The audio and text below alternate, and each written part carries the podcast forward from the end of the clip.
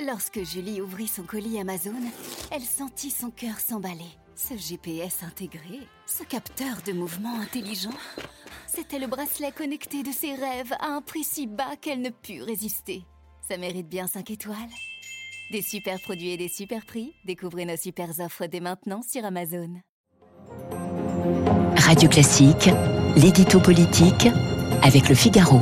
Bonjour Jim Jarassé. Bonjour. Rédacteur en chef adjoint du service politique du Figaro. Emmanuel Macron a voulu marquer les esprits hier lors de la rentrée de l'exécutif en décrétant la fin de l'insouciance et de l'abondance. Oui, c'est avec un ton très grave, très solennel que le président a pris la parole au début du Conseil des ministres. Ce que nous sommes en train de vivre est de l'ordre d'une grande bascule, d'un grand bouleversement, a déclaré Emmanuel Macron. C'est donc selon lui la fin de l'ère de l'abondance, abondance des richesses, abondance alimentaire, énergétique. Tout cela est remis en cause par les deux crises qui touchent de plein fouet notre pays. La guerre en Ukraine d'abord, six mois de conflits qui ont plongé le continent européen dans l'incertitude. Crise climatique évidemment, ensuite à l'issue d'un été marqué par des incendies et des phénomènes météo inédits. C'est dans ce contexte très sombre qu'Emmanuel Macron a voulu ancrer sa prise de parole de rentrée, celle d'un président au-dessus de la mêlée politique qui cherche à protéger les Français face aux menaces. Je ne suis pas fait pour diriger par temps calme, je suis fait pour les tempêtes, a-t-il coutume de dire. Mmh.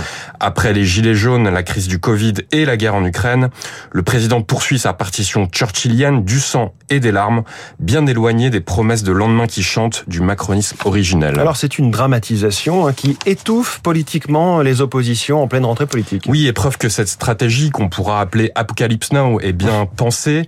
C'est François Bayrou qui est sorti du bois hier pour accentuer euh, l'effet de gravité. Le patron du Modem évoque dans le point la crise la plus grave que la France ait connue depuis la guerre et qui ne pourra, selon lui, être surmontée sans un immense effort national.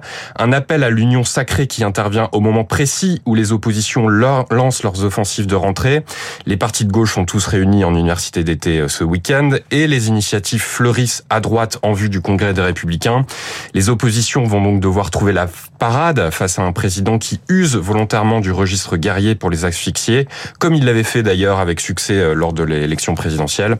Elles doivent pourtant avoir voix au chapitre pour proposer leurs Quelle est la vision euh, d'Emmanuel Macron justement? Est-ce qu'il a un cap?